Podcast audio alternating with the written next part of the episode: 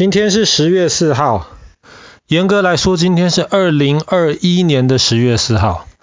那我问你，明天是什么时候？明天是二零二一年的十月五号，或是二零二一年的十月的第一个星期二。你这么说是对的，可是你如果从你如果去查日历的话，你会发现一五八二年的今天十月四号，隔天就变成一五八二年的十月十五号，中间有十天的时间不见了。那其实。爸爸在网上很早以前就看到有人在讨论说，为什么一五八二年的日历这么奇怪，这样子十天不见了。那其实这个原因就跟我们今天的故事有关系。但是我们在讲今天的故事之前，爸爸要先问一个问题：时间是怎么定的？时间是用一个早上或晚上，或然后那样的时时间是二十四小时。啊哈，所以有人觉得。时间，比方说好了，什么叫做一天？一天就是太阳起来到太阳再起来，中间的间隔就是一天。比方说，今天早上七点钟太阳起床，太阳再起来是明天早上七点，所以中间这段时间就是一天。但是有人认为定时间不一定要跟着太阳，有人认为要跟着月亮来定。那我们知道月亮有时候是满月，对不对？有时候月亮根本你看不到，对不对？所以有人认为说时间应该是从月亮的满月到下一次的满月，中间这段时间就叫做一个月。所以。用太阳为准的时间来定时间的方法，比方说好了，我们今天很很习惯的公元，现在是公元二零二一年，这个就是以太阳为标准的 calendar，太阳为标准的历法。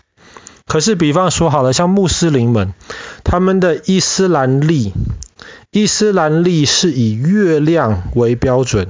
月亮起来到下一次月亮起来，月亮圆到下一次月亮圆，这样子的时间，所以这一种我们叫做阴历，太阳定的就叫做阳历，月亮定的就叫做阴历。当然也有一些历法叫做阴阳历，就是同时定太阳也定月亮。比方说中国的农历，农历就是阴阳历。那么这些历法之间有什么关系呢？有很大的关系。为什么？因为问你，如果是阳历来讲的话，一年有几天？有三百六十五。实际上不是三百六十五天了。有呀。有 leap year 时三百六十六，那有时候会有一个 bit off。没错，其实一年的时间比三百六十五天多一点点。这就是为什么我们现在有时候每四年会碰到一次，一年我们要加一天，那一年叫闰年，就变成三百六十六天。那很久很久以前，我们讲过一个人叫凯撒，罗马时代的凯撒大帝。凯撒大帝在那个时候就帮罗马共和国制定了一个历法，这个历法后来大家就叫做 Julius Calendar，因为它是 Julius Caesar，中文叫做儒略历。儒略历就是一个标准以太阳的为为呃为标准的一个阳历的一个历法。儒略历其实跟我们现在用的 calendar 非常非常的像，可是它定闰年的方法不太一样。所以当你用儒略历的话，你每一百二十八年就会差一天。那其实每一百二十八年就会差一天，这个是一个很大的一个错误啊！你如果要进行非常精确的一些计算，那么你就没有办法用一个这么错误率这么高的一个历法。所以你看看看，在大概快两千年之前，大家开始用儒略历。到一五八二年的时候，儒略历已经错了大概十多天了，对不对？所以那个时候，没错，那个时候的科学家就想，我们不能用儒略历了。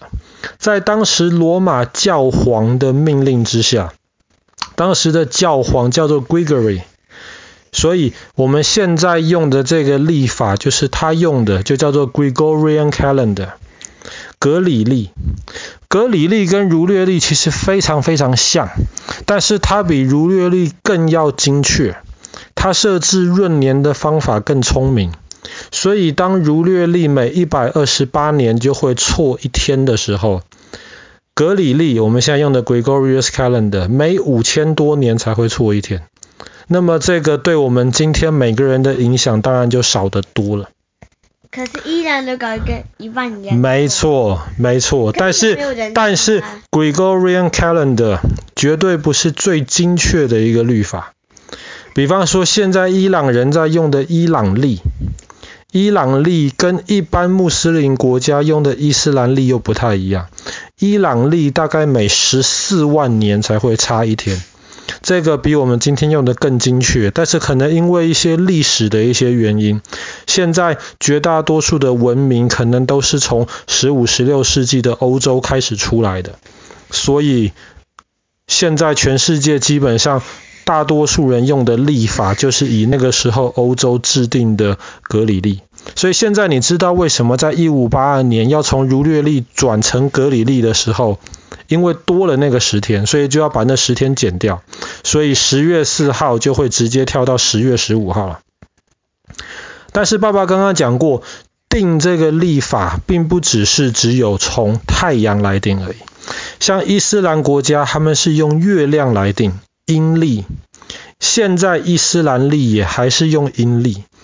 用阴历其实有很多好处，比方说好了，阴历在看涨潮跟退潮就看得非常非常准。为什么这样子很准？你搞涨潮退潮的。没错，没错。所以看一些现象的时候就很准。可是阴历跟阳历比有一个问题，就是阴历。月亮转地球一圈就是阴历的一个单位，这样一这样子的一圈是大概二十九天半，比二十九天多一点，比三十天少一点。所以阴历当你使用它的时候，你就会发现很快的，它就会跟我们的四季错开来了。比方说好了，像我们现在用阳历，每年比方说六月、七月、八月就是夏天，很热。但是伊斯兰历这个阴历里面，六月、七月、八月不一定出现在夏天哦，可能过了几十年之后就出现在冬天喽。没错，所以这个就是阴历比较特别，大家用不太习惯的一个地方。那我们知道穆呃穆斯林他们每年有一个斋戒月，斋戒月的时候。斋戒月都是发生在阴历固定的时间。对，但是斋戒月的时候，他们早上天亮了就不能吃东西，直到直到太阳落下去了之后才能吃东西。所以中间这段时间，如果正好碰到伊斯兰历跟我们平常用的阳历的冬天在一起的话，穆斯林就很开心，因为冬天太阳日照的时间比较短，你你没有办法吃东西的时间就短得多。可是如果这个 Ramadan 这一个斋戒月正好碰到阳历的夏天，太阳可能早上四点钟就起床，晚上十一点钟才下去，那就非常非常的辛苦了。我们中国用的农历又不太一样，农历就是刚刚爸爸讲的阴阳历，他又用阴历又用阳历。那你说这个是这个是怎么做的呢？农历跟阳历一样，也有十二个月。然后农历的一年的一开始，正月或是一月，基本上大概都是固定在。今天我们用的阳历的一年的开始的时候，有可能是一月，有可能是二月。然后农历跟阴历也比较像的是，它每一个月的时间基本上都是比较固定的，大概三十天左右。它不会没有没有二八，没有二九，没有三十一。但是这样子的话，那么农历是怎么解决阴历跟阳历很快就会错开的这种问题呢？农历解决的方法就是加上闰月。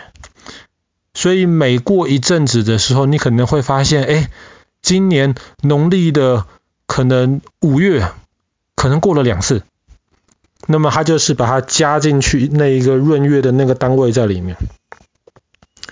那我们刚刚讲的是比较多大家在使用的，但是后来又有一些科学家发现，或者他们说怀疑吧，也不能说发现，怀疑，他们说古埃及人用的历法。不是照太阳，也不是照月亮，是照金星，所以是以金星出现在同一个位置，跟下一次出现在同一个位置的这个时间了。这个历法究竟怎么工作？其实爸爸也搞不清楚，很复杂，可能很复杂，跟一般人想的可能都或是习惯的可能都不太一样。好啦，那么我们今天的故事就讲到这边。很神奇的，为什么一五八二年的十月会少了十天？那就是因为在一五八二年的今天，欧洲的教皇宣布把日期用 Julius Calendar 儒略历改成了 Gregorian Calendar，就是我们今天用的格里历，或是今天所谓的公历